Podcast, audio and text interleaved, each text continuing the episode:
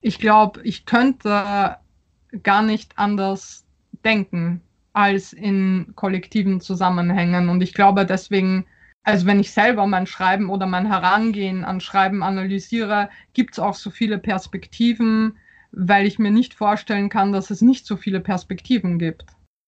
Kaschka Brila hat mit Roter Affe einen Roman verfasst, der die gesellschaftlichen Probleme unserer Zeit kaleidoskopartig einfängt und mit den großen überzeitlichen Fragen in Verbindung bringt. Es geht um Fluchtursachen und Auswirkungen von Migration, um Krankheit, Suizid, die politische Situation in Polen, um Antisemitismus, Täter und Opferschaft, Schuld und Sühne und nicht zuletzt um Freundschaft. Das ist ganz schön viel, ebenso wie die gesellschaftlichen Probleme unserer Gegenwart ganz schön viele sind. Der Autorin gelang es, trotz dieser vielen Themen oder gerade mit ihnen, einen spannenden, psychologisch intensiven, sprachlich starken Text zu schreiben, über den wir am 19. Februar via Skype mit ihr gesprochen haben. Kaschka ist in Wien geboren und dort sowie in, sowie in Warschau aufgewachsen. Sie hat zuerst Wirtschaftswissenschaften studiert und dann entschieden, dass sie vom Schreiben leben will und ist ans Deutsche Literaturinstitut in Leipzig gewechselt. Seitdem lebt sie abwechselnd in Leipzig und Wien und hat mit Kommilitoninnen die Zeitschrift PS Politisch Schreiben Anmerkungen zum Literaturbetrieb gegründet, für die sie regelmäßig schreibt. Auch für das feministische Magazin Anschläge war sie als Redakteurin tätig. Darüber wollen wir mit der Autorin ebenso sprechen wie über ihre Schreibworkshops Frauen mit Migrationserfahrung und die Kurse zum kreativen Schreiben in der äh, Justizvollzugsanstalt Leipzig. Und natürlich über ihren Debütroman Roter Affe, der 2020 im Residenzverlag erschienen ist. Herzlich willkommen bei Auf Buchfühlung, Kaschka. Hallo, vielen Dank äh, für eure Einladung.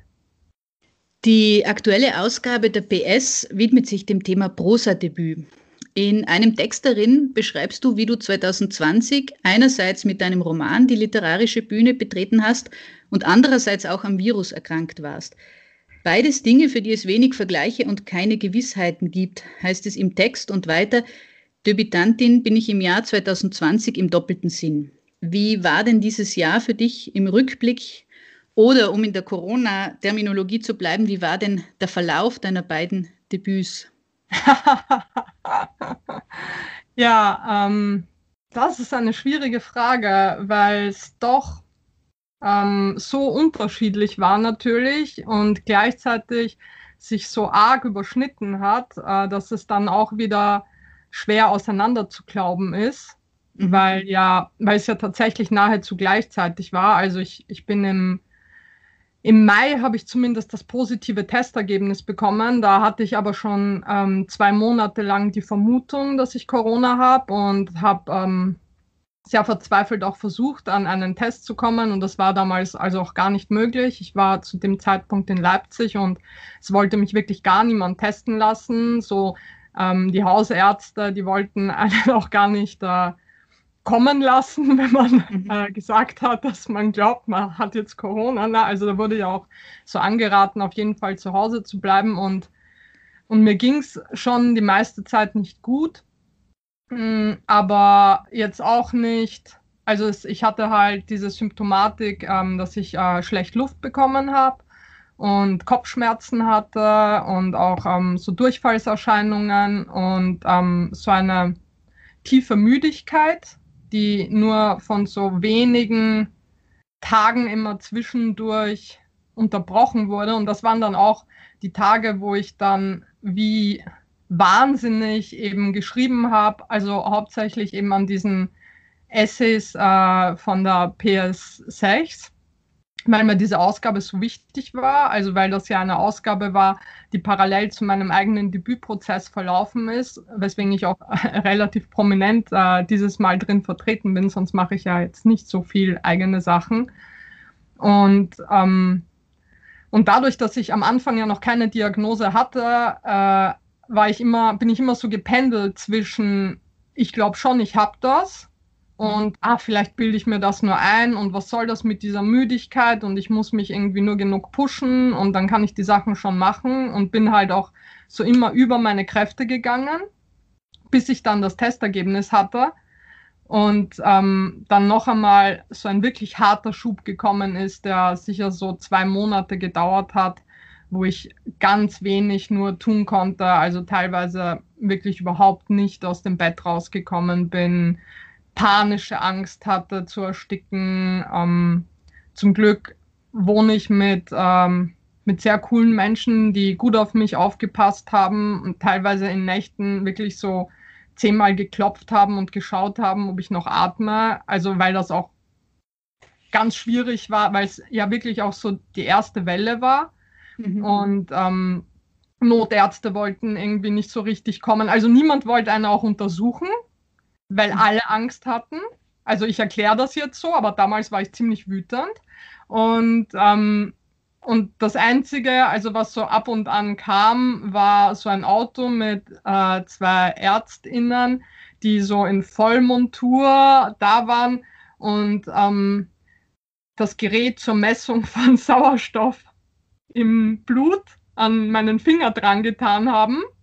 Das habe ich mir dann bestellt, damit ich selber machen kann, weil ich mir dachte, also naja, ich meine, dass sie dafür irgendwie vorbeikommen, irgendwie um mir das so auf dem Finger, also so auf die Art, okay, es ist nicht lebensgefährlich, solange es nicht lebensgefährlich ist, äh, tschüss.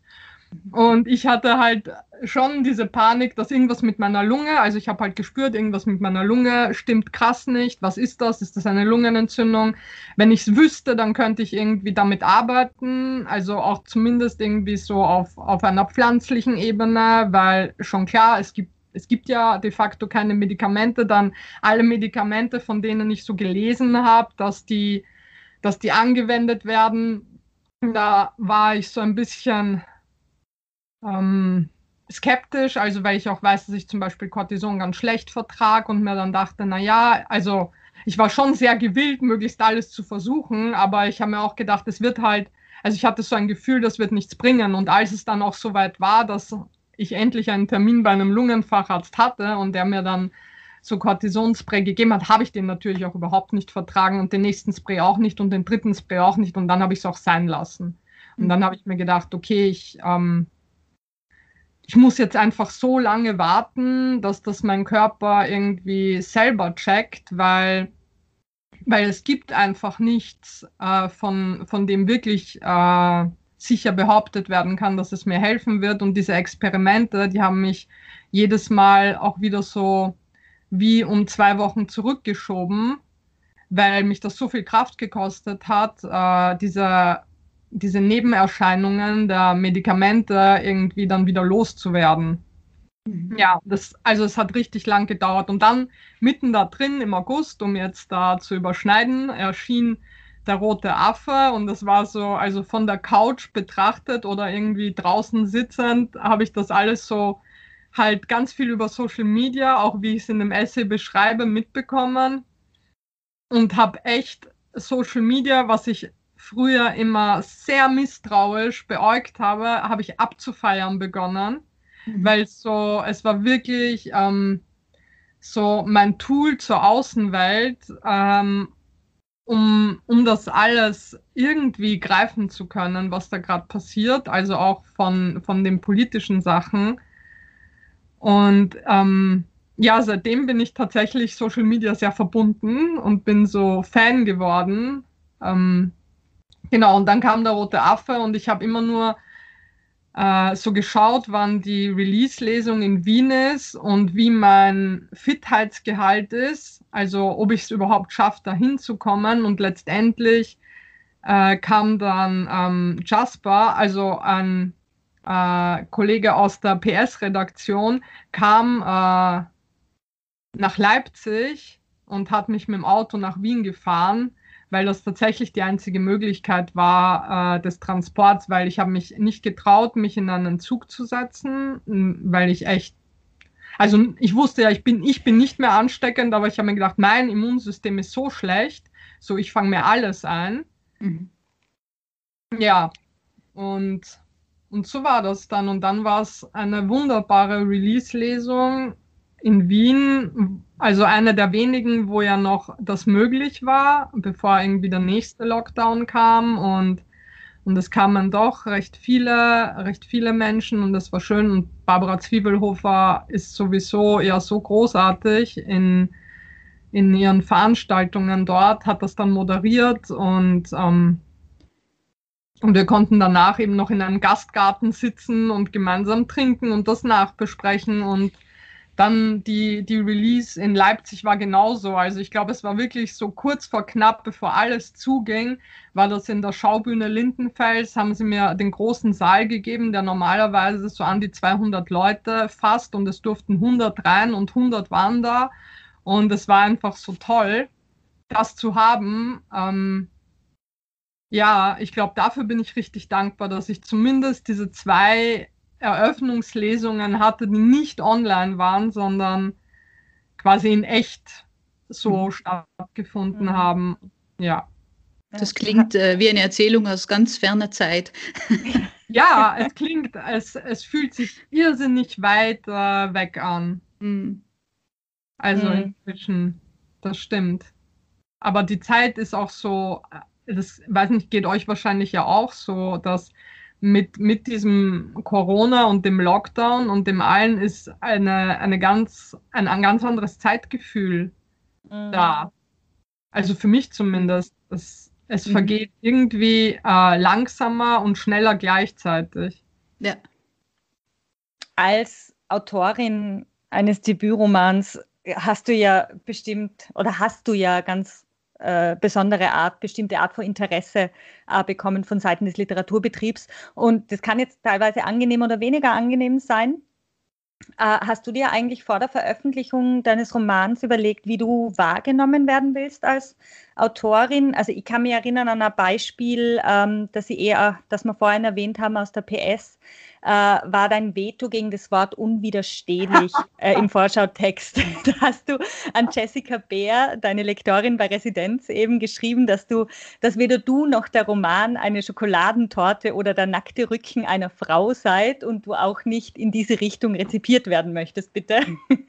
Gab es so eine Situation öfter? Also vielleicht nicht unbedingt mit dem Verlag, sondern auch mit Medien oder bei Presseterminen oder so? Ähm, es ist, es ist lustig, ja. Äh, das, das war, wir, wir haben dann auch irgendwann beide gesagt, Jessica und ich, dass wir das Wort unwiderstehlich nie wieder einfach so verwenden können werden, weil es weil wir so lange dann äh, um dieses Wort herum und alles andere diskutiert haben. Ähm, also insofern waren mir gewisse Sachen schon sehr wichtig. Ich wollte, ich meine, am Ende, so man kann so eine eine gewisse Wunschvorstellung haben, denke ich mir. Und ob das dann eintritt, liegt aber nur noch ganz wenig in der eigenen Hand. Also das habe ich auf jeden Fall auch gelernt.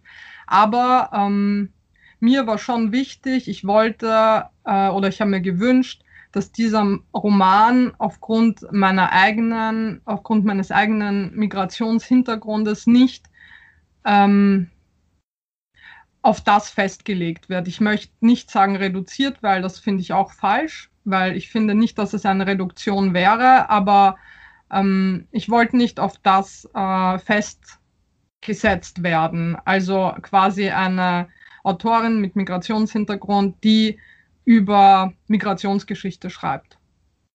So, das und natürlich, also dann der ganze feministische Aspekt sowieso, na, da fällt ja dieses unwiderstehlich eher rein, so dass ich eben, wo ich dann auch schreibe, von mir aus geistreich, von mir aus scharfsinnig, von mir aus klug, aber nicht unwiderstehlich, weil ich, ähm, also weil schon ja natürlich in einem Betrieb, der so kapitalistisch ja auch ausgerichtet ist wie der Literaturbetrieb, ähm, alles versucht wird auszuschlachten, was ähm, verkaufsfördernd ist für ein Buch. Und das verstehe ich auch. Also aus einer Verlagsperspektive und teilweise ja auch aus Autorinnenperspektive. Man kann da ja, es gibt ja genug Autorinnen, die das auch ganz bewusst machen. Und das finde ich überhaupt nicht verwerflich. Ähm, ich wollte das halt nicht. Also ich wollte nicht eben auf auf diese, auf, auf diese Thematik äh, reduziert oder beschränkt werden und auch nicht ähm, auf mein Frau sein, unter Anführungszeichen, was auch immer das dann genau heißt. Aber dieser, also das, das war mir wichtig und das finde ich ist tatsächlich auch nicht passiert. Also mhm. und das, das fand ich, ähm, also ein bisschen hat es mich sogar gewundert irgendwann, äh, weil ich mir dachte, cool, richtig gut. Also es, es ist das nicht passiert. Ich habe natürlich in, in dem Versuch, verstehen zu wollen, habe ich so meine Theorien begonnen zu spinnen, warum das vielleicht nicht passiert ist. Also ich fand es total interessant, dass das, worum es in dem Buch geht, also das Thema, nämlich ähm, die Frage äh, nach Schuld, nach Vergebung, nach ähm, Gut und Böse im, im schwierigsten wie auch im banalsten Sinn, die das Buch durchziehen, dass auf die auch zurückgegriffen wurde und die besprochen wurden. Und damit einhergehende Sachen wie eben Depression, Suizid, ähm, Strafvollzug mit reingenommen wurden als äh, die Überlegungen, die auch mich durch das Buch begleitet haben und die mein Antrieb waren, sind aufgegriffen worden und auch nochmal äh, anhand der Lektüre besprochen worden. Und mehr hätte ich mir gar nicht wünschen können. Und natürlich gab es dann irgendwie für manche die haben dann eben diese Migrationssachen ähm, schon auch als Thema mit reingenommen und nicht so sehr das verstanden, so wie ihr es auch eingeführt habt, dass wir in einer Welt leben, wo das alles halt permanent präsent ist. Und deswegen ist es auch in dem Roman irgendwie omnipräsent, ohne das Thema zu bilden, weil so war es von mir ja gedacht, äh, dass ich dass ich nicht ähm, nicht nur, weil ich nicht auf dieses Thema beschränkt sein möchte, heißt das ja nicht, dass ich es nicht mit reinnehmen möchte. Weil es sind ja, also es ist meine Geschichte, es ist die Geschichte von Menschen, äh, mit denen ich umgeben bin. Natürlich ähm, bilde ich das ab und nehme das mit rein in, in das, wie Figuren bei mir entstehen, weil wie sollte es anders sein? Aber nochmal äh, zur Rezeption eben. Also ich finde, ähm, es gab, glaube ich, so ein, zwei Besprechungen. Es waren irrsinnig viele Besprechungen. Also ich war so positiv äh, überrascht, wie viele es dann letztlich wurden. Und da waren natürlich dann noch so zwei, drei dabei, die, wo ich das Gefühl hatte, also bei einer, da war ganz klar, der kann, der kann wirklich gar nichts mit diesem Buch anfangen, was ich ja auch legitim finde. Also ich, ich fände es fast komisch, wenn alle total viel mit diesem Buch anfangen können würden, weil wann passiert das schon? Also die, diese Kompromissbücher, mit denen wirklich alle können, dass das wahrscheinlich nicht etwas ist, was ich schreibe. So eine Vermutung hatte ich schon. Ja, und sonst aber ähm, war ich wirklich, also manche, manche Besprechungen haben mich auch wirklich sehr gerührt, also um jetzt sowas zu sagen. Da war ich sehr bewegt, wie viel da verstanden wurde oder gesehen wurde von dem, wie ich es gemeint hatte. Manche haben, sind in ganz andere Richtungen gegangen, also jetzt, als jetzt mein Fokus war, aber das ist ja auch, ist ja auch okay. Mhm. So. Ähm, in, der, in, der, in dem Text äh, der aktuellen PS, den Vicky vorhin schon erwähnt hat, wo es eben Auszüge aus Gesprächen und Korrespondenzen aus dem Lektoratsprozess von Roter Affe zu lesen gibt, äh, bringt Jessica Bär gleich zu Beginn ein Wort ins Spiel, bei dem bin ich kurz hängen geblieben. Äh, Sprachschul geschult. Du äh, hast am Deutschen Literaturinstitut in Leipzig studiert, bist also Sprachschul geschult. Ähm, was bedeutet denn das? Kannst du unseren Hörerinnen und Hörern kurz erklären, was man am DLL lernt und wie man es lernt? Ja, ich finde das ganz, auch ganz witzig, ähm, diese Annahme, die, die Jessica hatte, weil ich mich dann natürlich auch äh, sehr gefragt hat, was genau sie denn damit meint, äh, mit dem Sprachschul geschult. Also auch in, in unseren Gesprächen, weil ich mir dann dachte, was, was sollte ich denn jetzt eigentlich wissen oder was wird vorausgesetzt, äh, dass ich weiß oder wie ich handle oder so. Aber natürlich, äh, was ja auf jeden Fall am, am DLL passiert und ich nehme fast an, dass das auf der Sprachkunst genauso ist, genauso wie äh, in, in Hildesheim. Und es gibt ja jetzt in Köln auch so einen Studiengang. Natürlich reden alle die da sind, äh, miteinander über den Betrieb und ähm, wie man jetzt zu einem Verlag kommt oder wie man zu einer Agentur kommt und äh, was es für Vorschüsse gibt und womit man rechnen muss. Also man versucht sich natürlich als Autorin ähm, mit anderen AutorInnen zu vernetzen und äh, auszutauschen, einen Erfahrungsaustausch zu machen, um vielleicht nicht so, keine Ahnung, ähm, ausgenutzt oder ausgespielt oder sonst was zu werden. Also um so ein bisschen Kontrolle zu bewahren über, über diesen eigenen, unter Anführungszeichen, Karriereverlauf. Mhm. Mm, und also das ist sicher so ein Strang, was, was diese Sprachschulen bieten. Der andere Strang sind natürlich äh, die Kontakte. Ich würde fast meinen, dass das der Hauptstrang ist und aus aus diesem Gedanken heraus hat sich ja auch PS, äh, dann haben wir PS gegründet, weil wir fanden, ähm, das ist, äh, ist ein großes Privileg, diese Kontakte so zu bekommen und es werden ja auch nicht viele aufgenommen äh, im Jahr und wir haben uns gedacht, naja, vielleicht könnte man aber diese Kontakte mehr Leuten zur Verfügung stellen und das irgendwie so breiter zugänglich machen wenn wir ja schon an dieser Schreibschule sind, ähm, machen wir dieses Projekt, wo wir versuchen, quasi das mehr zu teilen und herzugeben, so dass nicht nur Menschen, die, die da reinkommen, dann diese Möglichkeiten haben. Und dann ist der, der dritte Strang, würde ich schon sagen, dadurch, dass man zwischen drei und fünf Jahren unendlich viel über, also Texte auseinander nimmt, kritisiert, äh, in Grund und Boden stampft, ähm, das eigene Selbstwertgefühl irgendwie mindestens 100 Mal in die Tonne kloppt und wieder rausfischt, lernt man einfach auch viel. Mhm.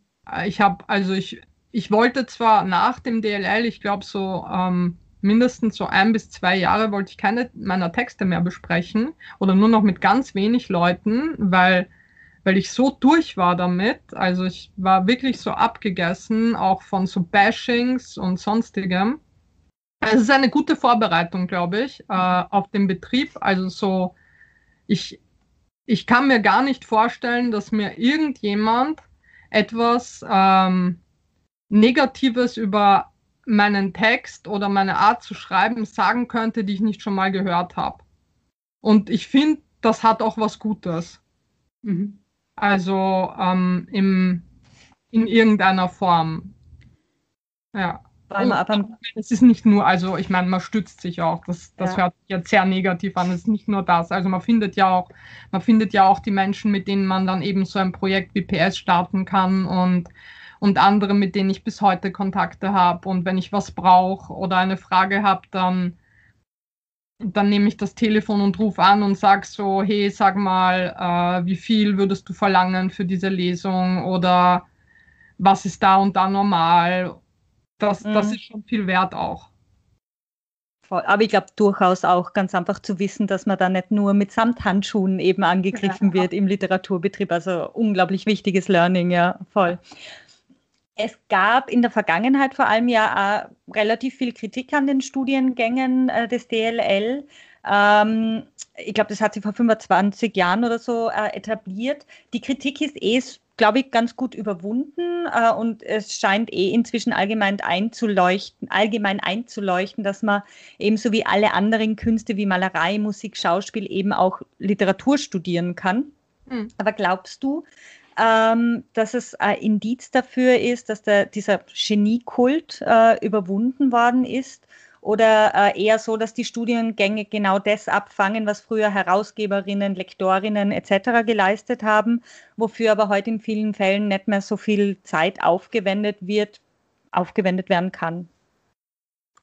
Na, ähm, also ich, ich gehe total mit mit dieser Ansicht, dass ich finde, wie jede andere Kunstrichtung ähm, ist es total äh, naiv zu denken, äh, in der Literatur bräuchte es sowas nicht oder hätte so etwas nicht einen, einen Wert, äh, der positiv ist für, für das Schaffen, weil ich natürlich schon aus der Richtung komme, dass ich sage, Schreiben ist ähm, ganz viel Handwerk, ist ganz viel Arbeit, ist ganz viel Übung, ist ganz viel Austausch. Ähm, und es braucht Räume, um das äh, zu kriegen und sich nehmen zu können, wie in jeder anderen Studienrichtung es das auch gibt.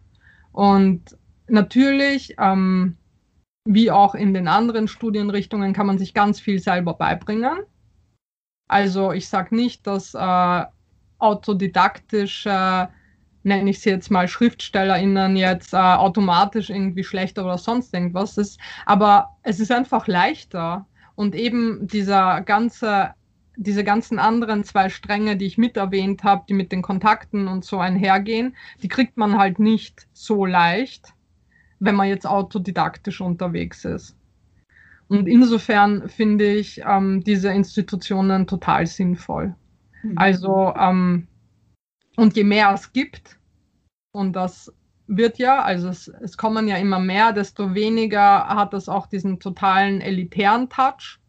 Klar, weil es, äh, es teilt sich dann auf und mehr, mehr Leuten wird das zugänglich, wie es ja in den, in den USA gibt es ja en masse äh, Creative Writing äh, Studiengänge, aus denen heraus dann ja auch die SchriftstellerInnen einfach äh, kommen. Mhm. Also da, ich finde da jetzt mal so nichts verkehrt dran. Wenn Inzwischen ja auch allgemein nicht mehr, oder? Also hat sich das ja eh durchgesetzt eigentlich, auch im deutschsprachigen Raum. Mhm. Na, ich glaube, es gibt schon noch, ähm, noch viele, die, die so ein bisschen eine abschätzige Haltung dagegenüber ähm, dem haben, also die wirklich noch, noch diesem Genie-Denken, dass quasi irgendetwas strömt in, hm. in die Schriftstellerin oder eher in dem Fall dann in den Schriftsteller und das kommt auf wundersame Weise zu Papier oder jetzt in den Computer und dann hm. unleck, also ich finde so im, im Normalen, also zum Beispiel äh, meine Halbschwester, als ich der eben erzählt habe, äh, das Buch ist fertig, also der Roman ist fertig, er ist jetzt im Lektorat, hat sich gedacht, äh, aha, das heißt, er erscheint übermorgen. Und ich so, nein, es also kommt ja jetzt ein Lektoratsprozess und sie so, wie ein Lektoratsprozess. Ich dachte, der ist fertig. Und ich so, ja, ja, aber also jetzt wird er ja ähm, lektoriert und dann muss ich ihn nochmal überarbeiten. Und sie, Ah, das hat sie sich ganz anders vorgestellt. Und also meine Schwester ist jetzt, äh, die liest viel. Also es ist eine, eine, ähm, eine viel lesende Person ähm, von wirklich breiter Literatur. Aber davon hat sie gar keine Ahnung. Deswegen denke ich, dass dieser Glaube tatsächlich noch sehr weit verbreitet ist. Mhm.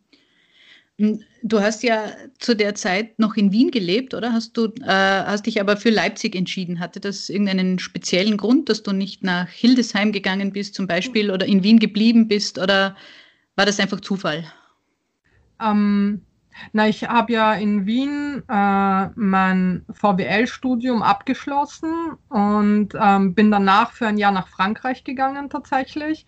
Und dann, ähm, ja, ich wollte ich wollte so gern einfach einen neuen Ort. Ich wollte nicht äh, wieder nach Wien zurück und ich weiß so, dadurch, dass ich ja auch in Polen mit aufgewachsen bin, habe ich schon einen starken Bezug, ähm, wenn auch einen sehr kritischen, wie aus dem Buch ja auch rauskommt, ähm, zu, äh, zu den Ex-SU-Ländern. Und, und ich wollte gern tatsächlich äh, im Osten eine Zeit, also ich habe jetzt nicht geplant äh, auf ewig, aber eine Zeit im, im ehemaligen Osten leben. Und nachdem ich aber ja doch auf Deutsch schreibe, war mir klar, okay, es wäre schon günstig, wenn das im deutschen Sprachraum wäre. Und dann kannte ich Leipzig und fand Leipzig sowieso super spannend, weil ähm, so viel alternative ähm, Szene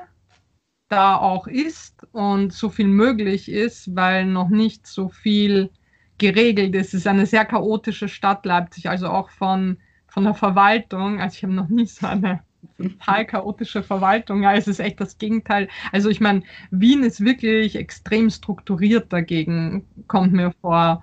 Da in, in Leipzig es gibt teilweise, also diese, naja, egal. Aber ähm, das macht ja auch einfach so viel möglich. Also weil dadurch entstehen unglaublich viele Nischen und Lücken, in die man rein kann. Und ich meine, hier ist so der Schnitt äh, von Lesungspublikum, also bei einer Lesung irgendwie fängt so bei 80 an, wo ich so in Wien meine Erinnerungen hatte, dass wenn irgendwie 15 Leute zu einer Lesung kommen, dann ist das irgendwie top. Und, und das ist schon, also so eine andere Begeisterung auch für, für Kunst, für neue Formen, auch für Theater. Es gibt irgendwie so viel freie Szene. Also so das alles hat mich irrsinnig angezogen. Ähm, genau, und dann habe ich mich am DLL beworben und da war der Studiengang in Wien auch relativ frisch äh, und die Aufnahmeprüfung in Wien schien mir äußerst unangenehm. Damals, ich weiß gar nicht, wie es jetzt ist, äh, von von Hildesheim wusste ich gar nicht. Ich glaube, da habe ich kurz davor erfahren und da gab es Studiengebühren, die relativ hoch waren. Das hat mich auch nicht so interessiert und die Lebenshaltungskosten. Also das kommt auch dazu. So Leipzig ist halt schon noch eine der wenigen Städte, wo man wirklich auch sehr günstig leben kann. Mhm. Inzwischen gibst du ja selbst Kurse zum literarischen Schreiben, äh, wie wir eingangs schon erwähnt haben, und zwar in ganz besonderen Kontexten, nämlich einerseits äh, in Gefängnissen und andererseits für Frauen mit Migrationserfahrung. Wie kann man sich denn das vorstellen, wie du da vorgehst? Äh, wie passt du dich auch den Menschen an, mit denen du arbeitest und ihren spezifischen Bedingungen? Ja, ich glaube, ähm, das ist der springende Punkt. Ich glaube, ich passe mich total äh, an die Bedingungen an. Ich glaube, das ist so der ganze Schlüssel zu, zu meinen Kursen sowieso, aber speziell irgendwie, wenn ich ähm, mit, mit Menschen ähm, zusammenarbeite, die ja letztlich schon auch sehr Traumatisches erlebt haben. Und ähm, auch wenn das in dem einen Fall ja Täterarbeit ist, ähm, bleibt das ja trotzdem also das Traumatische, auch wenn das immer so ein Widerspruch in sich ist, aber es ist halt so. Und äh, ich habe einen relativ losen Faden von Schreibübungen, von Texten, die ich äh, quasi so parat habe. Also ich habe so einen Zehnerblock an, an Stunden, äh, wo ich dann, also die ich quasi aus dem Stegreif halten kann. Und ähm, ja, dann schaue ich, was ist die Stimmung, wie viele sind überhaupt da, ähm, zu was werden wir heute in der Lage sein? Und taste mich halt von Übung zu Übung und stimme das halt immer wieder ab äh, darauf, wie die Konzentration im Raum ist und wie weit ich irgendwie die Teilnehmenden pushen kann an dem Tag oder nicht oder wo ich irgendwie tiefer reingehen kann oder nicht. Also es ist wirklich, deswegen ist es auch immer so schwer, wenn, wenn mich Leute ähm, nach so Manuals fragen, weil ich habe zwar dann irgendwann so ein Manual zusammengestellt, aber es ist wirklich es lebt davon, sich darauf einzustellen, was gerade möglich ist, weil das wirklich, ähm, nachdem das auch immer offene Kurse sind, also das heißt, ich weiß vorher de facto nicht, äh, wie viele kommen werden und ob neue kommen werden. Also es muss immer offen zugänglich sein. Ich kann nicht zu sehr aufbauen auf Dingen. Gleichzeitig möchte ich nicht die Leute, die regelmäßig kommen, komplett unterfordern. Also es ist ein Austarieren permanent. Und das ist super spannend. Also das liegt mir auch. Ich finde das herausfordernd. Ähm, und gleichzeitig ist es total anstrengend. Und das war dann auch eben, also im Gefängnis habe ich tatsächlich dann auch ähm, gesagt, ich mache eine Pause. Und dann kam eh Corona, äh, weil ich gemeint habe, so ich, ich, ich kann auch nicht mehr, also ich will nicht mehr, ich brauche eine Pause. Das, das fand ich nochmal ganz anders anstrengend als ähm, die Arbeit mit, mit Frauen natürlich so, man möchte das so nicht sagen, aber es stellt sich natürlich auch immer so eine Sinnfrage, ähm, die nicht ganz wegzuwischen ist, zumindest für mich. Bleiben eigentlich manche deiner Teilnehmerinnen und Teilnehmer dran am Schreiben? Weißt du da was? Mhm. Ähm, ja, also ich habe so ein wunderbares Beispiel. Das ist, ähm, genau, ich habe einen Kurs gegeben, eben äh, für, für Frauen mit Migrationserfahrung und da waren auch äh, ganz viele, auch, äh, also jüngere Frauen. Das war so einer, einer meiner Erfolgserlebniskurse schlechthin.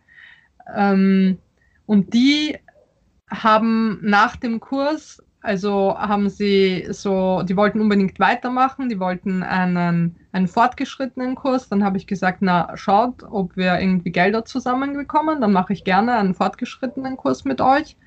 Und der fortgeschrittene Kurs war dann dazu da, ähm, dass sie sich, also ich, ich wollte ihnen gerne irgendwie zeigen, so Tools geben, wie sie sich gegenseitig lektorieren können, um mich im besten Sinne baldestmöglich überflüssig zu machen, weil das finde ich so den schönsten Teil, wenn, wenn ich dann einfach auch nicht mehr in dem Sinn gebraucht werde. Und das hat ähm, so richtig gut funktioniert. Also die haben sich dann gegenseitig lektoriert, haben ihre erste äh, Broschüre rausgebracht, haben eine Gruppe, ein Autorinnenkollektiv geformt, das heißt äh, PMS, postmigrantische Störung.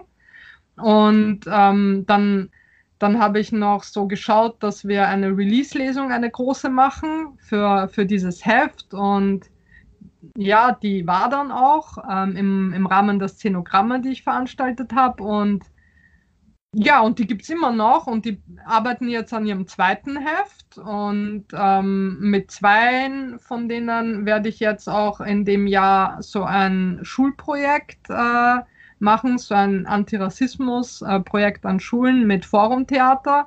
Also das heißt, wir sind auch so in Verbindung geblieben. Aber ohne, dass ich jetzt in der Gruppe bin, ohne, dass ich dann noch irgendetwas unterrichte. Also die sind so, eine von denen studiert jetzt auch am DLL und ähm, die schreiben großartige Texte natürlich. Ich bin so der größte Fan. das äh, bin ich geblieben. Ja, und, und sind eben sind eben dran und äh, mhm. werden un, zu unendlich vielen Lesungen angefragt. Also sind so auch echter Hype. Ähm, ja, Super. das ist ganz toll.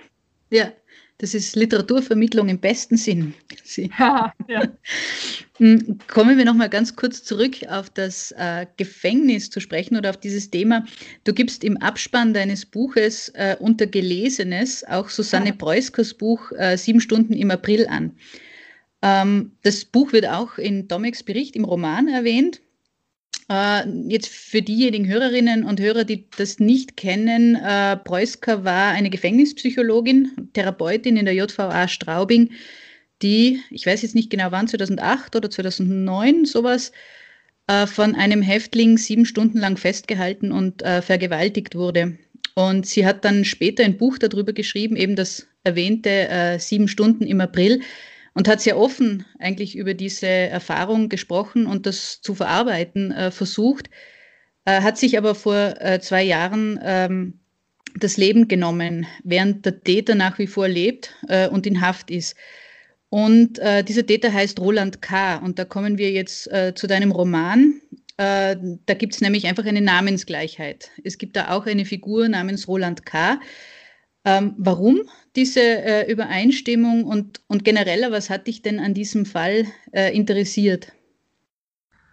Also, ähm, ja, ich meine, es ist ja ganz klar, dass äh, mein Buch ist natürlich Fiktion und das ist natürlich ähm, nicht eins zu eins übertragbar. Also das ist äh, ein ganz wichtiger Punkt. Gleichzeitig äh, versuche ich ja auch nicht diese Verbindung zu verbergen, die es gibt. Äh, die, also das war ja auch ausschlaggebend für diese Namensnennung und auch eben für diese Referenz, die dann angegeben wird. Ähm, ja, ich, ich denke, grundsätzlich ist es schwierig, ähm, Morde an Frauen oder Vergewaltigungen als, äh, als Frau nicht irgendwie persönlich zu nehmen. Also so, weil es ist ja persönlich. Also es ist ja, es ist ja äh, letztlich nie nur der Angriff auf, auf eine Frau, sondern es ist ja eine strukturelle Ebene, die immer mitschwingt. Und manchmal habe ich das Gefühl, kann ich das so äh, ferner von mir halten und manchmal nicht. Und in dem Fall äh, habe ich es einfach super auch persönlich genommen. Also es hat mich wirklich, dieser Fall hat mich sehr getroffen. Äh, auch weil das in genau in der Zeit war, äh, wo ich drüber gelesen habe, wo ich schon an dem Buch gearbeitet habe. Und, natürlich, weil ich selber auch äh, diese Kurse im Gefängnis gegeben habe, eben auch im Männergefängnis. Also ich habe ja eben mit Männern gearbeitet, letztlich halt äh, mit Tätern auf der einen oder anderen Ebene. Natürlich überhaupt nicht. Ähm, das war die JVA, in der ich arbeite, war jetzt nicht ein Hochsicherheitsgefängnis. Noch ist es das, was ich im Roman erwähne. Also es war mir auch wichtig, das nicht so sehr überschneiden zu lassen. Aber natürlich stellt sich die Frage der Gerechtigkeit auch wenn man sie in der Form so nicht stellen kann, weil klar, also ich meine, sie hat den Freitod gewählt letztendlich und ähm, er nicht. Trotzdem hätte ich mich mit ihr richtig gerne unterhalten können noch, also ähm, weil ich es sehr bewundert habe, wie sie dann auch mit dieser Erfahrung umgegangen ist, wie sie das ähm, verarbeitet hat und öffentlich gemacht hat, also auch anderen äh, zugänglich gemacht hat, auch die Coping-Mechanismen, die sie probiert. Und das finde ich schon immer sehr, sehr wertvoll, weil ich finde, es ist nicht leicht, wenn man schlimme Sachen erlebt, ähm, die dann also man macht sich ja auch verwundbar, wenn man das so öffentlich macht, weil es gibt ja, also es erzählt sie auch in diesem Vorwort, äh, erzählt sie auch so ein paar von den Reaktionen, wo ihr dann eine Frau schreibt, so, das hätte ich wirklich nicht lesen brauchen und sie sich denkt, ja, ich hätte es auch wirklich nicht erleben brauchen. Also man kriegt ja auch wirklich dann so bescheuerte Reaktionen drauf und dann trotzdem daran festzuhalten und hat ja auch damit zu tun, dass man sich denkt, da gibt es mehr ähm, die, die solche Sachen erleben und die können von meiner Erfahrung profitieren. Und ja, und in, in der Hinsicht hat sie, hat sie mich einfach stark beeindruckt und ich wollte, ich wollte so im, im besten Sinn so meine Solidarität und Dankbarkeit und auch so meine Achtung äh, gegenüber ihrer Arbeit zum Ausdruck bringen, indem ich das mit thematisiert habe in meinem Buch. Mhm. Wir sind damit direkt im Buch jetzt gerade drinnen und ähm, wir haben uns natürlich darin auf Spurensuche begeben und die erste Spur die uns da begegnet, ist irgendwie der rote Affe. Äh. An einer Stelle verwandelt sich ein Stück Holz in einem luziden Traum zu einem kleinen roten Äffchen. An einer anderen Stelle verweist äh, im Autor eine Radiosprecherin auf das Jahr des roten Affen im chinesischen Horoskop. Äh, es ist das Jahr, in dem der Roman zeitlich angesiedelt ist. Was hat es denn mit diesem roten Affen auf sich? Mit dem roten Affen oder mit dem Jahr? Beides. also ähm, ich habe tatsächlich eben äh, in diesem Jahr äh, mit den Recherchen und mit dem Schreiben an diesem Roman begonnen und es war, also vor Corona hätte ich gesagt, es war eines der furchtbarsten Jahre in meinem Leben. Also es war wirklich ein Katastrophenjahr. Ich fand es ganz schrecklich und, und auch wenn ich jetzt äh, nicht ähm, ernsthaft in irgendeine esoterische Richtung gehe, habe ich mich dann schon immer ein bisschen dran festgehalten, dass das irgendwie, es ist das Jahr des roten Affen und irgendwann endet dieses, dieses verfluchte Jahr des roten Affen und dann irgendwie wird alles besser. Und dann habe ich aber, ähm, dann wollte ich aber dem eine positive Wendung geben. Also wenn dieses Jahr schon so beschissen ist, dann kann wenigstens was Cooles daraus hervorkommen, nämlich irgendwie dieser Roman. Und dann kriegt er auch diesen Namen angelehnt an dieses Jahr. Also es ist eigentlich so ganz, ähm, ganz, ganz banal. Ich glaube, Irene Binal hat das äh, ganz gut zusammengefasst in dieser Ex Libris-Besprechung im, im Ö1. Und gleichzeitig gibt es natürlich auch diese Traumgeschichte, und das hat ja Sophie Reier äh, in ihrer Besprechung aufgegriffen, die, die auf diese psychologische, diese stark psychologische Komponente des Romans verweist. Das andere Jahr des Roten Affen, äh, 1956, hat jetzt keine, also weil ich habe dann ein bisschen angefangen zu recherchieren, was da historisch alles stattgefunden hat und Aufstände in, in äh, Polen und so weiter. Polen. Das spielt mhm. aber dann nicht mit rein, oder? Also, nein, nein, nein. Okay. So, soweit, ich meine, es gibt schon so, äh, dieser Roman ist auf jeden Fall von, von kleinen Rätseln durchtränkt. Mhm. Also man kann sich da, man kann sich da irgendwie gut sudoku-mäßig ähm, dran setzen, wenn man, ja. ja. wenn man da Lust dazu hat. Also ja. das war so, das ist eher so etwas, weil ich das mag, das war so mein Angebot. Man kann das machen, muss aber nicht und mhm. kann trotzdem irgendwie eine, finde ich, unterhaltsame im weitesten Sinne Geschichte lesen. Aber nein, so weit, so weit bin ich nicht gegangen. Okay. Ähm, jetzt waren wir gerade beim Titel. Dann schauen wir als nächstes ins Impressum und da haben wir eigentlich äh, schon kurz vorhin drüber geredet. Ähm, im, im, Impressum oder oben drüber steht, äh, Überlappungen mit Personennamen, Institutionen oder Orten sind rein zufällig. Diese Geschichte ist pure Fiktion. Gleichzeitig gibt es, äh, wie wir eben besprochen haben, etliche Analogien zwischen dir und deinen Protagonistinnen oder Leuten aus deinem Umfeld, äh, die auch in Rezensionen zu deinem Buch immer wieder mal herausgehoben äh, worden sind. Und ich will das jetzt überhaupt nicht biografisch alles aufschlüsseln, äh, was da vielleicht drinnen steckt. Aber ich würde gern wissen, ob dich das ärgert, wenn dein Text so rezipiert wird. Also stört dich, wenn Leserinnen und Leser oder Kritikerinnen und Kritiker den Versuch unternehmen, aus deinem Text auch ein Stück weit äh, die Identität von dir als Autorin herauszulesen?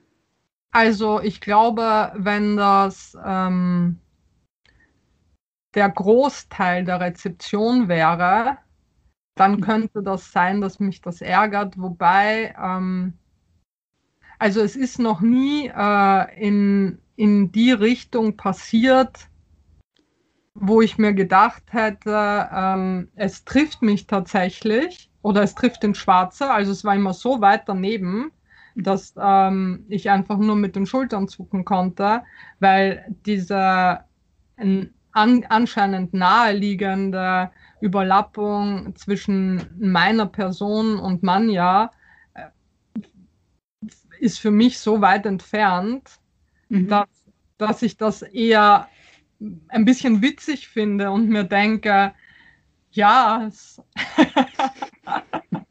okay, und es hat mich auch, letztens hat mich jemand gefragt, äh, äh, jemand, die, die machen so einen Lesekreis mit dem Buch und, und haben sich gefragt, ob ich von meinem Temperament her, also ob ich mich mit irgendwie Manja identifiziere.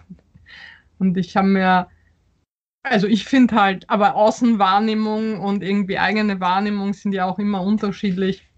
Ich kann da jetzt nicht so, ich könnte jetzt nicht so viel finden, also nicht, äh, nicht mehr als in jedem anderen der Charaktere. Mhm. So. Und, und dass, dass dieser Versuch unternommen wird, das wird ja meistens, dieser, also gerade bei Frauen wird mhm. das nochmal viel stärker äh, versucht. Also es wirklich manchmal verzweifelt. Also ich kriege das ja auch bei, bei Freundinnen, bei Kolleginnen mit, die ärgert das dann schon, wenn sie mhm. eigentlich irgendwie ein Buch über, über Widerstand schreiben wollten und dann wird ihnen quasi suggeriert, sie haben ein Buch über, über ihren eigenen Coming-of-Age-Prozess geschrieben. Mhm. Das finde ich dann schon auch also da, da kann ich mir vorstellen, dass man sich darüber ärgert, aber bei mir müsste man ja also das Buch ist ja auch so angelegt, das macht's, es macht es einer ja schwer, das zu tun, ne? weil ich meine, wenn man versucht, mir irgendwie Manja in die Schuhe zu schieben, dann, dann kommt man ja in die Problematik, quasi mir ja auch ein Verbrechen mit oder mehrere Verbrechen in die Schuhe zu schieben und dann wird die Diskussion ja schon eher schwierig. Und so gesehen ver versackt das irgendwie. Also diese Versuche, die, die gehen nicht besonders weit und sind auch nicht besonders ambitioniert. Und klar, ich meine, dass, dass so die Umgebungen, in denen der Roman äh, Großteil spielt, sind natürlich Umgebungen, die ich kenne oder die aus meiner Kindheit sind oder sonst was. Also das ist aber auch einfach reine Faulheit, weil was soll ich mich plagen? Irgendwie, da kenne ich mich halt aus. Mhm. Aber das war's auch. Ich würde gern kurz auf die ähm, Figuren Protagonistin, ähm, Protagonistinnen zu sprechen kommen. Ähm, die Homosexualität von Man Manja und Ruth steht ja nicht im Vordergrund der Erzählung, wird aber deutlich gemacht. Äh, wie wichtig war dir denn dieser queere Background der Figuren, beziehungsweise eh auch die Tatsache, dass alle Hauptfiguren aus verschiedenen sozialen Randgruppen stammen? Ja, also ich glaube, das ist einfach mh, mm, dem geschuldet, äh, das ist tatsächlich dem geschuldet, wer ich bin, wie ich lebe und ähm, was mich umgibt. Und das ist quasi das, was wahrscheinlich am autobiografischsten ist, einfach an dem Roman, ist, dass das meine Normalität ist. Und ähm, dass ich äh, der Meinung bin, das ist die Normalität von ganz, ganz vielen Menschen. Ich würde meinen, es ist die Normalität von den meisten. Und trotzdem wird es als das Besondere die meiste Zeit gehandhabt. Und das ist sicher etwas, was mir wichtig ist, auch ähm, gegen, gegen das als das Besondere anzuschreiben, indem ich es als das Normale, was es für mich auch ist, präsentiere. Und natürlich, ähm, also gab es dann ja schon äh, immer wieder so etwas wie den Vorwurf der Überfrachtung, also der scheint dann damit einherzugehen, wo ich mir dann denke, dieser Vorwurf kann aber für mich nur daher rühren, wenn die eigenen Lebenszusammenhänge oder das, also was man kennt, so dermaßen, also es ist jetzt gemein, wenn ich sage, aber unterkomplex sind, dass, dass so etwas als Überfrachtung wahrgenommen wird, dann, dann tut es mir auch leid, mehr für die Person als für die Rezeption des Buches die also jede, jede Person hat ja einen Hintergrund, hat ja äh, einen Weg, den sie gegangen ist. Also sind ja, die sind ja alle nicht mehr irgendwie 15 und selbst da. Und es gibt eben so die unterschiedlichsten Hintergründe und trotzdem werden die Leute deswegen nicht irgendwie in dem Sinn besonders. Wisst ihr, was ich meine? Mhm. Voll. Ich, ich komme dann später eh noch einmal äh, darauf zurück, wie du es an und für sich schaffst, äh, äh, viele Themen, die uns ganz einfach, wie unsere Welt an und für sich ist, oder? Ich meine, das passiert alles jeden Tag und die Welt ist uns ja, im besten Sinne, manchen vielleicht schon, aber sie ist uns auch nicht zu viel. Wir kopen damit jeden Tag, oder? Und ähm, aber ich finde schon, na, dann zieh sie einfach vor. ähm, wir haben eh angesprochen, es passiert recht viel in deinem Roman und die Steuerfrau dieser Handlung ist Manja und die ist zumindest vom Namen her äh, in der griechischen Mythologie eine Verkörperung des Wahnsinns und der Raserei. Und ja, äh, Roter Affe ist ein popkulturelles Kaleidoskop, es ist ein Kaleidoskop. Äh, warum passiert in deinem Roman so viel und wieso schaffst du das, dass es eben nicht überfrachtet wirkt? Naja, ähm, also ich, ich finde ja gar nicht, dass so viel passiert. Also jetzt ähm, auf der Jetzt-Ebene passiert jetzt nicht so massiv viel. Ne? Also so es im Grunde irgendwie machen sich ähm, drei Freundinnen plus eine Hündin auf die Suche nach einem vermissten Freund, der irgendwie mit seiner schwerst depressiven Partnerin das Weite sucht, um irgendwie ein Versprechen einzulösen. Und das ist im Grunde ist das die Geschichte ne? und der Weg dahin. Und das auf diesem Weg dann ähm, ganz viel, wie das halt ist, wenn man aus einem gewöhnlichen, wie auch immer das Gewöhnliche dann ist, aber Alltag äh, rausgerissen wird, um ähm, sich auf die Suche nach etwas Speziellem zu machen und einer speziellen Situation ausgesetzt wird, kommen natürlich Erinnerungen, kommen irgendwie alte Traumata hoch, kommen ähm, Grundsatzgespräche, die man miteinander führt. Und das ist ja im Grunde das, was ganz viel passiert in dem Roman. Also, dass, ähm, dass sich das alles verschränkt, wie es ja halt auch im Leben ist, dass es gibt ja diese Zeiten, wo man das Gefühl hat, es passiert alles gleichzeitig. Also so die Vergangenheit ist plötzlich nicht mehr auf dieser linearen Skala irgendwie etwas, das hinten liegt, sondern es ist so gegenwärtig, es ist ganz greifbar und, und die Gegenwart und die Zukunft und alles wird so zu einem Knäuel. Und das, also, das ist ja auch, es sind ja auch die Momente des Wahnsinns. Mhm. Im, Im wahrsten Sinne des Wortes. Mhm.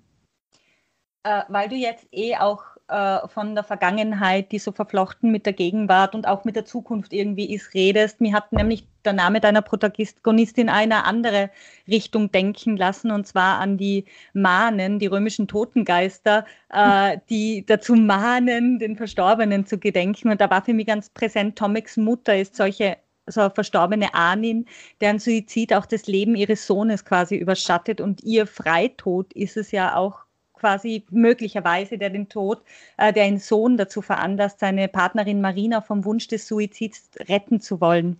Äh, wie sehr beeinflusst die Vergangenheit äh, deiner Protagonistinnen ihre Gegenwart und welche Analogien kann man vielleicht auch zu unserem täglichen Leben ziehen? Ähm, ja, also ich, ich denke äh, grundsätzlich, dass die Vergangenheit und das, was wir erlebt haben und wie wir es erlebt haben, ähm, massiv einwirkt auf, äh, welche Entscheidungen wir treffen, warum wir sie treffen und wie wir dann äh, das, wofür oder wogegen wir uns entscheiden, ähm, wieder durchleben. Also das, das glaube ich schon. Ich glaube nicht, dass wir total gefangen sind. Also ich glaube eben, es gibt äh, Wege ähm, und Möglichkeiten, sich aus gewissen irgendwie Schleifen oder Mustern zu befreien, aber dass das alles irgendwie mitspielt, in dem, wie wir dann sind, äh, das glaube ich total. Sonst, also wenn, wenn ich das nicht denken würde, dann hätte ich sicher nicht meine Figuren mit so viel Vergangenheit auch konzipiert um das transparent zu machen, also um auch letztendlich ein Verständnis für sie offen zu legen. Ähm, ich gehe wieder einen Schritt in eine andere Richtung. Ähm, Tiere stehen jetzt auch nicht im Vordergrund deiner Erzählung, dennoch wird kurz aus ja, der Pers ja, eben, dennoch. Stimmt. äh, Sue, die Hündin, ist sehr präsent im Roman und es wird kurz aus ihrer Perspektive erzählt. Warum hat Sue, warum haben Hunde dann doch einen großen Stellenwert in deinem Roman? Also ich würde ja nicht behaupten, dass äh, Hunde per se, mhm. aber ähm, ja genau, Sue hat auf jeden Fall äh, einen sehr großen Stellenwert. Ich glaube, das ist, also es hat so mehrere ähm, Motive für mich gegeben, warum ich mich dafür entschieden habe. Also einerseits ist im Jahr 2016 meine Hündin gestorben. Mhm. Also meine großartige, beste ever Hündin äh, namens Kali, äh, die auch tauchen konnte und auch ein Labrador-Mischling Mischling war und ja, großartiges Tier, die mich äh, 15 Jahre meines Lebens begleitet hat, also nämlich wirklich überall hin, auch irgendwie auf Lesungen, auf die Bühne, in die Uni, überall. Ich hatte diesen Hund einfach immer dabei. Also und sie mich muss man echt dazu sagen, weil ich finde, es ist ja dann eine Form von Partnerschaft. Also so, ähm, das war sicher eine Motivation, dass ich ähm, mir dachte, ich hätte gerne, ich hätte gerne ein, eine, eine Stelle für ein Tier in diesem Buch. Und dann das andere ist natürlich, dass ich mich ungern einschränken lasse und dass Tierperspektiven äh, so gar nicht gern gesehen werden und auch nicht so ernst genommen werden. Also dass mhm. es ähm, so etwas, es ist so etwas so an der Grenze äh, des, des literarisch guten Geschmacks, habe ich das Gefühl. Also und so ist es mir auch so ein bisschen äh, beigebracht worden und dann habe ich mir natürlich, also hat es mich natürlich umso mehr gereizt, äh, das zu versuchen und mir zu denken, ja, aber ich, ich mache das jetzt trotzdem. Und es hat ja schon auch einen Grund, warum die Tierperspektive, also warum Sus Perspektive erst zu spät kommt, weil ich mir dachte, ja, aber jetzt will man trotzdem wissen, wie es zu Ende geht. Tierperspektive hin oder her. Jetzt entkommt man dem nicht mehr. Ähm, das war sicher so äh, das Zweite, was es gab. Und dann gibt es schon so eine, die grundsätzliche Haltungsgeschichte, dass ich finde, äh, ein Leben ohne Tiere und also ohne andere Lebewesen als Menschen finde ich tatsächlich, ich muss es einfach so sagen, ich finde es uninteressant. Und ich brauche das. Also ich brauche äh, diesen Austausch mit anderen Lebewesen und ich finde, die sind total wichtig. Auch wenn, wenn sie einfach nur da liegen, wie irgendwie in dem Auto, also auf dieser Autofahrt und irgendwie gähnen und jemanden die Jeans voll sabbern, aber sie sind die Präsenz, es macht total viel aus, es hat total viel Einfluss auf Handlung, auf wie sich Menschen verhalten, wie Menschen werden, was es ähm, bei ihnen hervorbringt.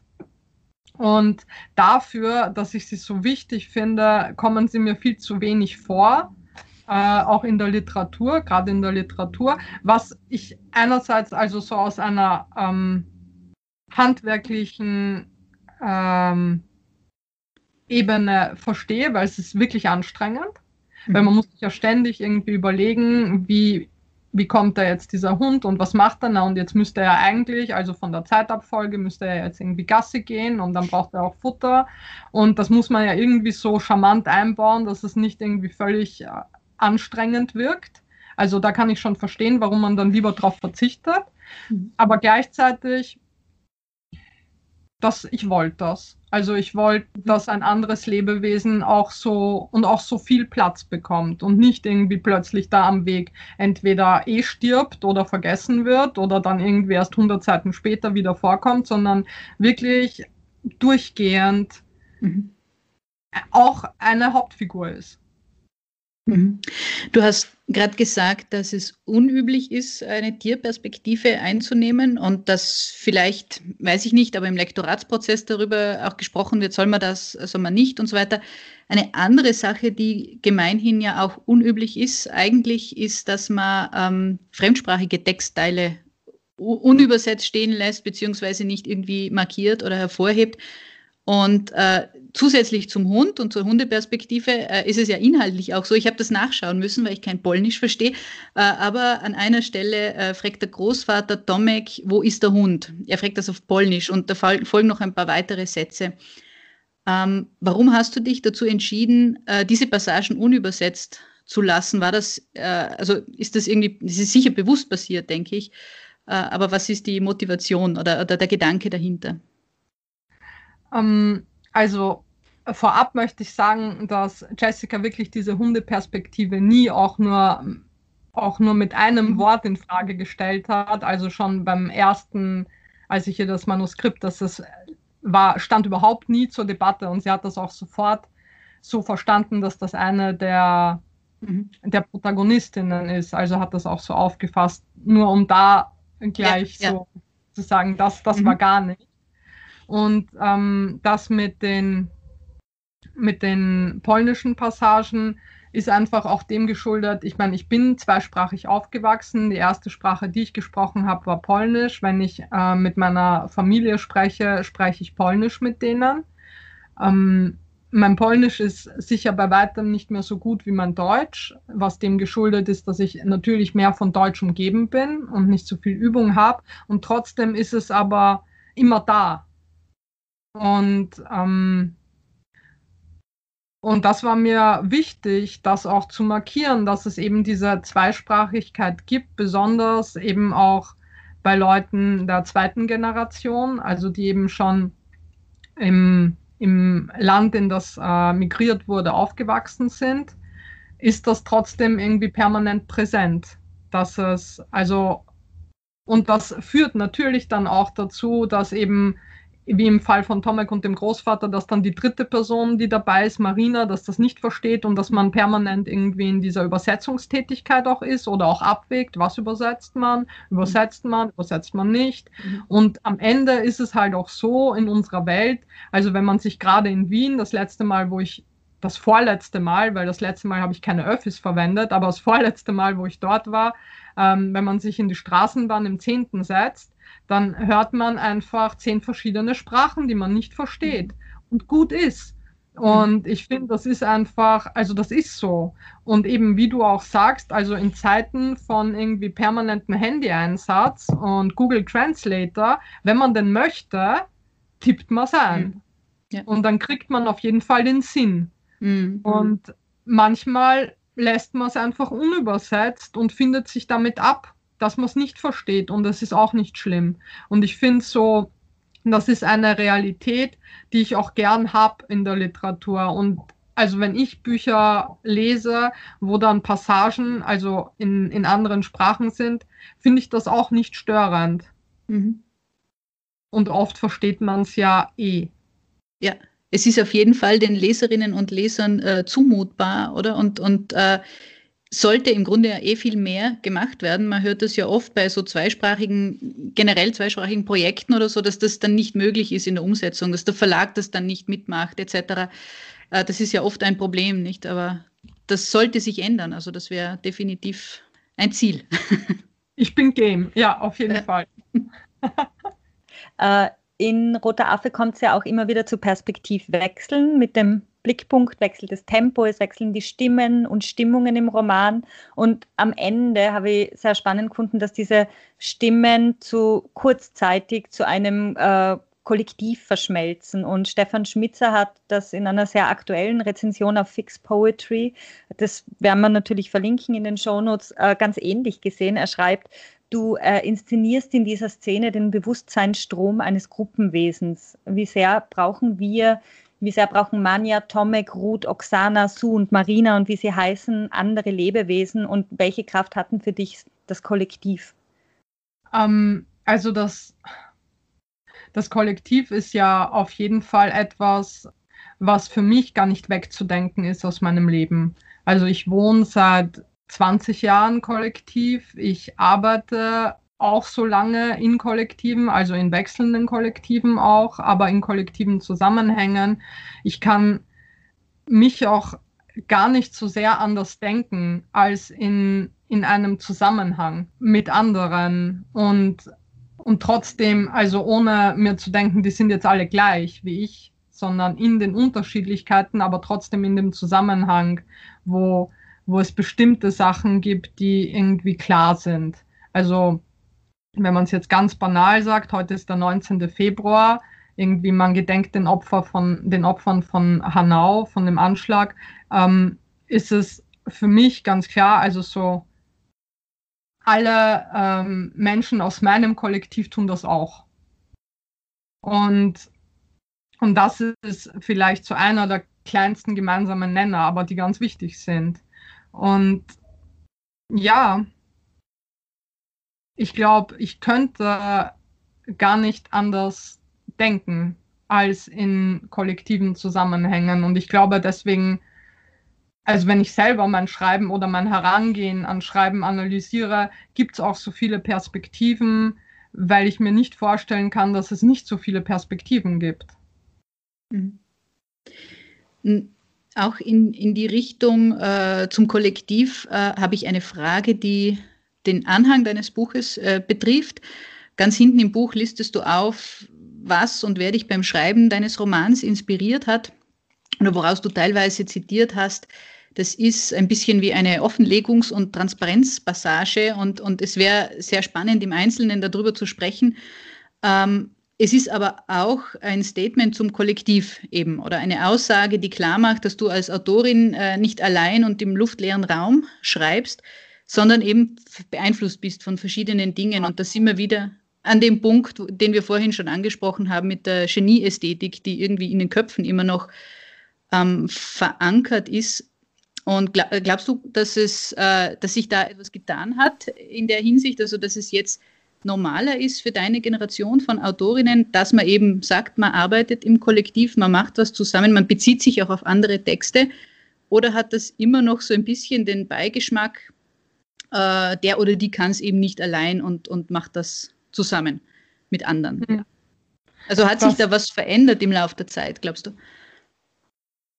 Ich, ich kann mir das vorstellen. Ich kann da, glaube ich, keine generelle Aussage drüber treffen, weil dafür weiß ich einfach zu wenig, weil ähm, wenn ich jetzt von meinen ähm, befreundeten Kolleginnen ausgehe oder auch die, die in meinem weiteren Umfeld sind, da weiß ich ja, dass alle auf Testleserinnen zurückgreifen, dass alle irgendwie also, dass das einfach ganz normal ist, dass ähm, man sich gegenseitig äh, die Texte auch vorlektoriert oder Eindrücke abgibt oder weiterhilft, ähm, wenn, wenn man selber irgendwie plötzlich so völlig gesperrt ist vor einem Text. Also, wenn man ja, man wird ja auch betriebsblind. Ich finde, das ist so ein ganz wichtig, wichtiger Punkt der eigenen AutorInnenschaft. Also jetzt, ähm, das ist jetzt was anderes als diese Referenzliste aber dass man ja irgendwann äh, gewisse Sachen im eigenen Text gar nicht mehr sehen kann, mhm. weil man so nah dran ist. Und diese Distanz herzukriegen, das braucht tatsächlich auch viel Zeit wieder. Also man müsste große Zeitspannen immer verstreichen lassen, um mit so einer Distanz auch wieder an den eigenen Text herangehen zu können. Und da ist es halt super hilfreich, wenn man Leute hat, denen man mal vertraut und im, also das war ja letztendlich auch einer der Motivationen, eben PS zu gründen, also auch eben so ein Netzwerk, äh, wo man dann, wo ich dann eben zum Beispiel Jael äh, ist eine meiner Testleserinnen oder auch Eva, wo ich dann schreiben kann, hey, ich, ähm, ich bräuchte das total, dass du da drüber gehst und mir sagst, ob das ob das logisch nachvollziehbar ist oder ob ich da einfach einen Erklärungsschritt vergessen habe. Also manchmal ist es einfach so was Banales.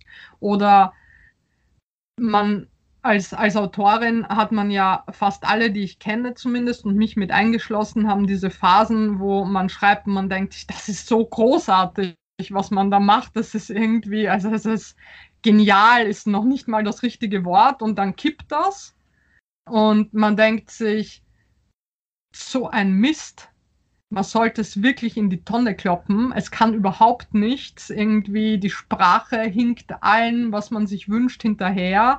Es ist das allerletzte. Und so in den Momenten braucht es einfach jemanden von außen, die dann sagen kann, das passt oder da musst du irgendwie dran schrauben. Ich finde, das ist total normal. Das machen ja auch letztendlich Lektorinnen und die haben aber natürlich irgendwie nie nur eine Autorin, sondern irgendwie auch so ein Set. Ne? Und also, das heißt so, also es braucht das einfach. Ich brauche das und alle, die ich kenne, brauchen das. Und dann gibt es wahrscheinlich die, die es nicht brauchen, aber die kenne ich halt nicht. Und ich weiß nicht, ob sie deswegen besser werden oder ob dann einfach die Lektorin mehr Arbeit hat. Weil meiner Meinung nach würde es darauf hinauslaufen aber keine Ahnung.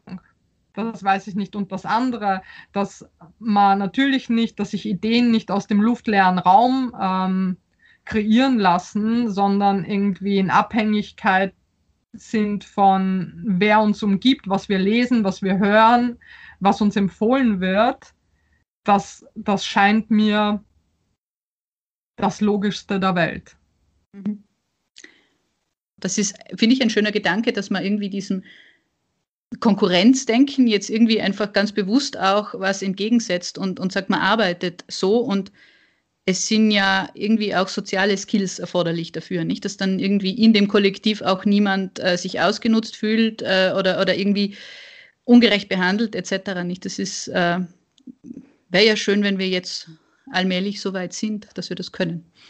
Also das Leben in einem Kollektiv oder das Arbeiten in Kollektiven ist ja ein ein kontinuierlicher ähm, Prozess, ein kontinuierliches Aushandeln. Mhm. Wisst ihr ja sicher auch. Also das ja, das hört ja nicht auf. Ja. Wie alle Beziehungen nicht einfach irgendwann mal gesetzt mhm. sind.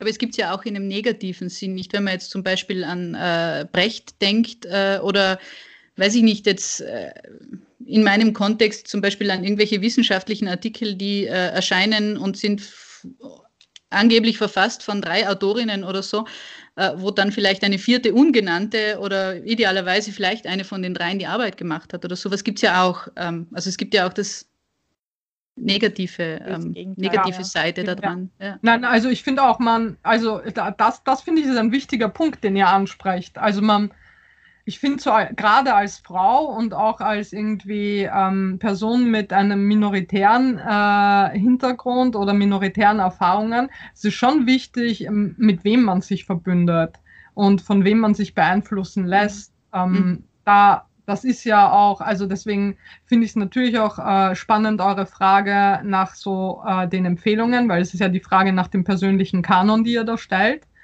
Mhm. Und das ist ja ganz entscheidend auch äh, so aufzuzeigen. Also gerade mir ist es dann wichtig aufzuzeigen, ähm, auch wenn ich dann in den Rezeptionen nur mit männlichen Autoren verglichen wurde, wo ich mir echt gedacht habe, mhm.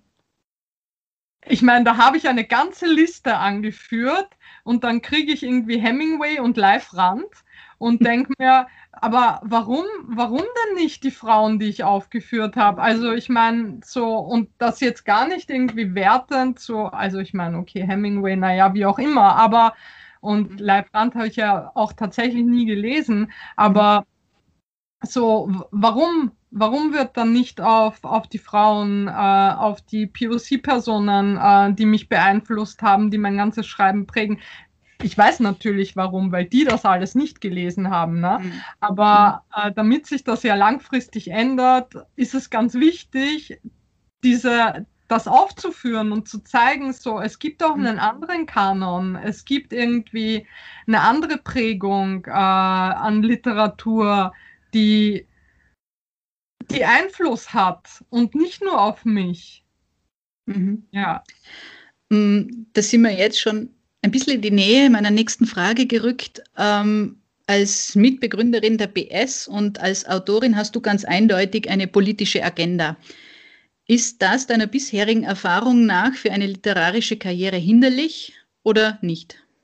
Hm, keine Ahnung. Ich habe kürzlich ein Gespräch mit Julie C. gehört, die hat irgendwie gemeint, und die gilt ja als die prototypische äh, politische Autorin irgendwie nach Günter Grass war lange nichts oder und dann Juli C. und, und jetzt eine neue Generation. Ähm, die hat irgendwie geantwortet, es ist, es ist höchstens egal.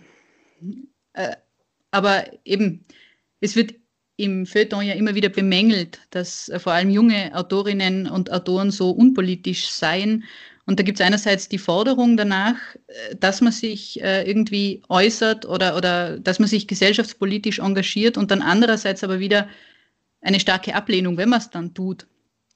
Und ähm, da ist eben die Frage irgendwie, weiß ich nicht, braucht man als Autorin eine Legitimation, sich politisch zu engagieren? Muss man irgendwie Expertin sein in einem Bereich äh, oder ist es einfach grundsätzlich erforderlich, dass man es tut? Also ähm, ich weiß nicht, ob als Autorin, ich finde es ja grundsätzlich erforderlich, dass man sich irgendwie engagiert.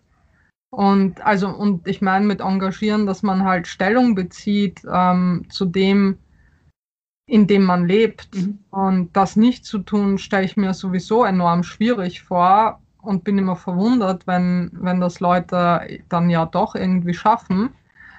Aber ähm, also ich, das ist vielleicht so ein bisschen ähnlich wie mit diesen Referenzlisten. Also so alle, fast alle AutorInnen, die ich kenne oder mit denen ich befreundet bin, mhm.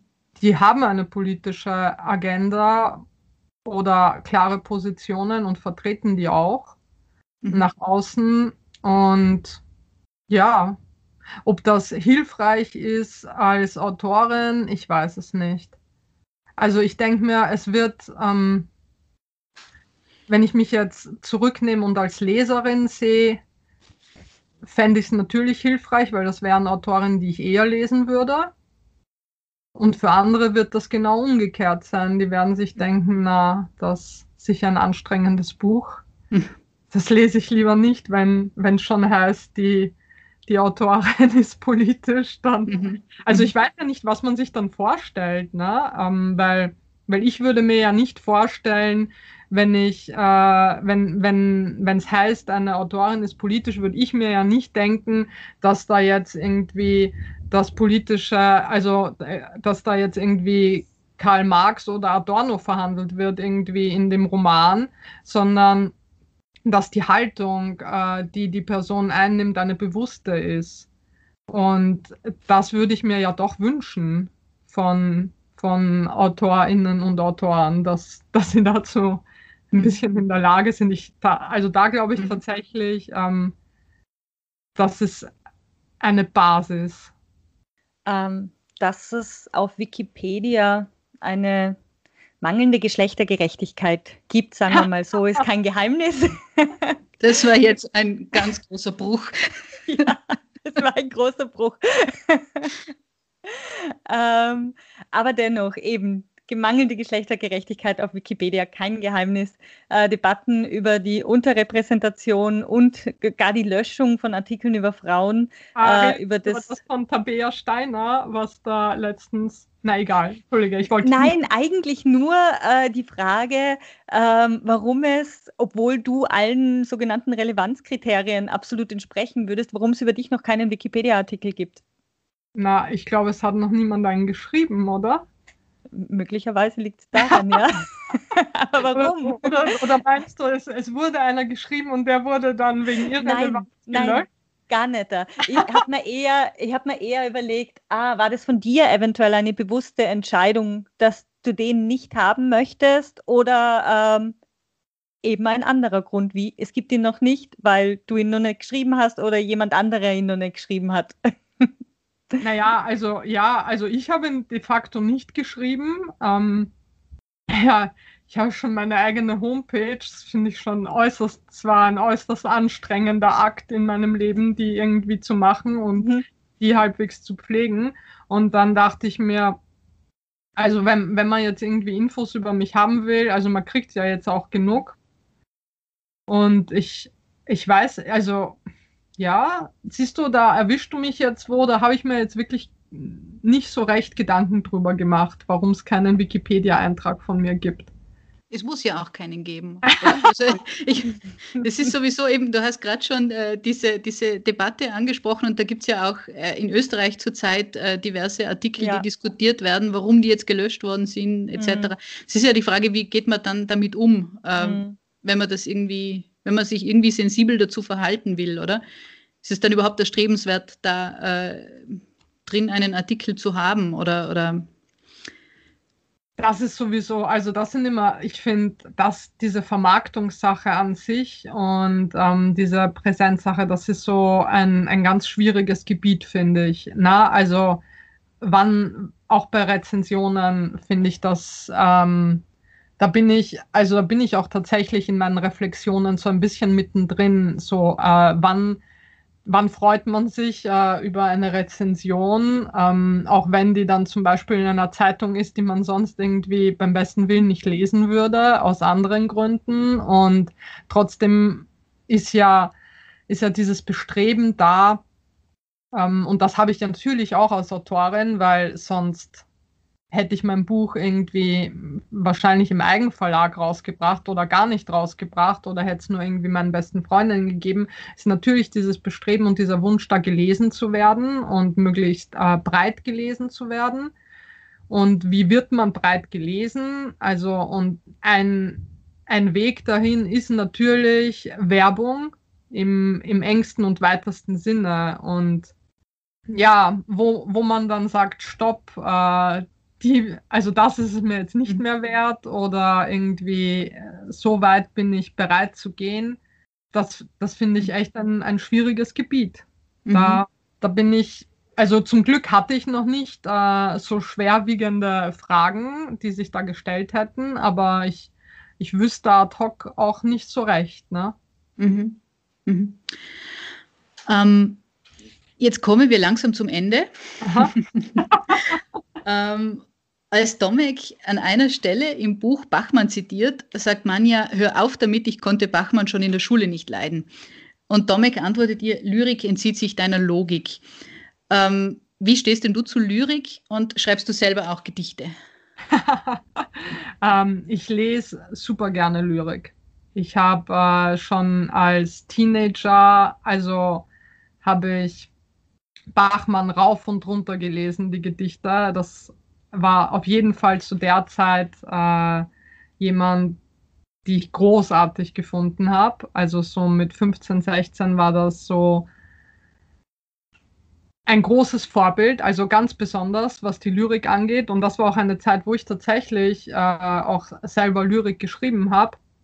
Das hat sich relativ früh dann auch erübrigt, also dass ich auch damit aufgehört habe und jetzt schreibe ich gar keine Lyrik mehr und würde es mir auch ehrlich gesagt nicht zutrauen. Also ich habe das Gefühl, ich müsste ziemlich viel Arbeit investieren, ähm, damit ich irgendwie die Lyrik schreiben könnte, von der ich mir denken, also wo ich meinen eigenen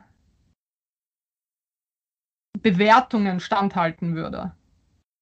Und nachdem ich schon viel Arbeit habe mit irgendwie den Dramatexten, also diesem Gebiet, äh, das ich sehr gern habe, und der Prosa, die ich schreibe, und irgendwie der Essayform, das sind schon Formen, mit denen ich viel beschäftigt bin und wo ich gern mich irgendwie weiterentwickeln möchte und mehr ausprobieren möchte und schauen möchte, was alles möglich ist, wäre Lyrik so ein Feld, also das ist so ein bisschen wie ich ähm, auch gerne ab und an zeichne, aber die sind so schlecht, die Zeichnungen, dass ähm, ich außer dass ich sie mache, wirklich sonst nichts damit machen würde. Und ich glaube, so wäre das halt auch mit der Lyrik.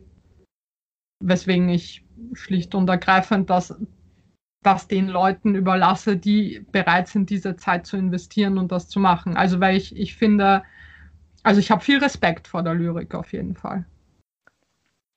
Letztendlich sind es nur Geschichten, Gedanken und eine Sprache, weniger als etwas und mehr als nichts, heißt es auf Seite 218 in deinem Roman. Äh, mit diesem schönen Zitat wollen wir das Gespräch jetzt beenden und dir ganz, ganz herzlich dafür danken, dass du diese Geschichten und deine Gedanken dazu mit uns geteilt hast. Danke, Kaschka. Ja, danke euch für dieses so schöne Gespräch. Während wir uns mit Kaschka unterhalten haben, haben sich drei mit ihr befreundete Krähen vor ihrem Fenster bemerkbar gemacht. Entgegen unserer Vermutung waren sie auf der Aufnahme nicht zu hören, weil aber eine Welt ohne Tiere uninteressant ist, wie Kaschka im Gespräch sagte, und weil das Gleiche auch für Podcasts gilt, überlassen wir den Krähen das letzte Wort wenn es auch nicht die Originalbesetzung aus Leipzig ist.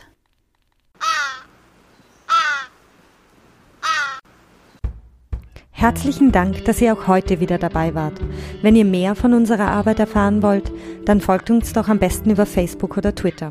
Auf Steady kann man übrigens mit kleinen und großen Beträgen dazu beitragen, dass wir unseren Podcast auch weiterhin anbieten können.